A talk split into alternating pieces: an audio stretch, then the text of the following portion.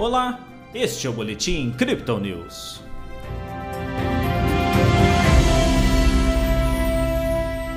Em dia de operação instável, a Bolsa de Valores brasileira voltou a fechar em queda nesta terça-feira. O Bitcoin intensificou a volatilidade após um processo de forte correção e retomada dos níveis dos 31 mil dólares. Ontem Bovespa teve queda de 0,82%. Hoje o índice manteve a tendência com descida de 0,11%.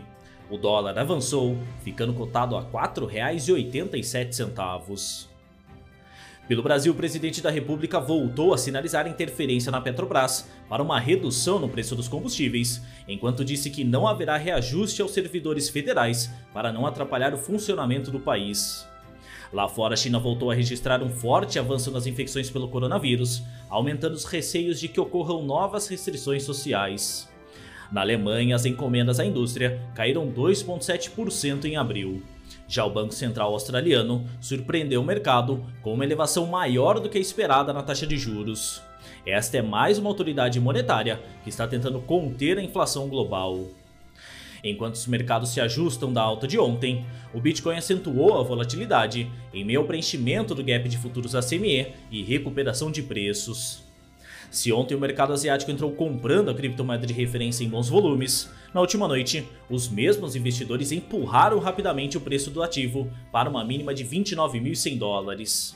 À tarde, a sessão norte-americana indicou uma recuperação dos 30 mil. Agora a moeda digital comercializada a 31.300 dólares. No Brasil, a média de negociação é de 153 mil reais. O desempenho do Bitcoin nesta terça-feira mostra o quão forte está a faixa de negociação entre 28 mil e 32 mil dólares.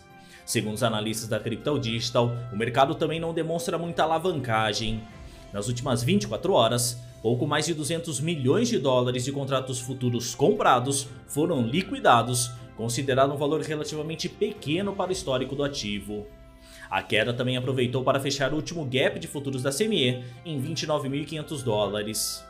Por outro lado, o volume de saída de Bitcoin das exchanges, em destaque a Coinbase, corrobora com a perspectiva de que os investidores, principalmente os institucionais, não estão interessados em vender suas moedas no curto prazo.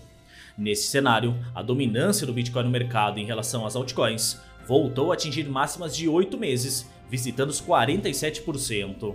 Entretanto, dados on-chain mostram que os mineradores podem em breve realizar uma venda em massa, pressionando mais uma vez o preço do ativo. Nas métricas do dia, o suporte do Bitcoin fica em 30.700 dólares e a resistência em 32.400, segundo o indicador de Fibonacci em um tempo gráfico de 24 horas. O RSI mira 51% com o mercado equilibrado e o MACD continua com as linhas cruzadas para cima. Este foi o Boletim Crypto News desta terça-feira. Veja essa e outras análises em nosso WhatsApp e nos canais de áudio oficiais. Siga a gente também nas redes sociais para acompanhar o dia a dia de nossa equipe.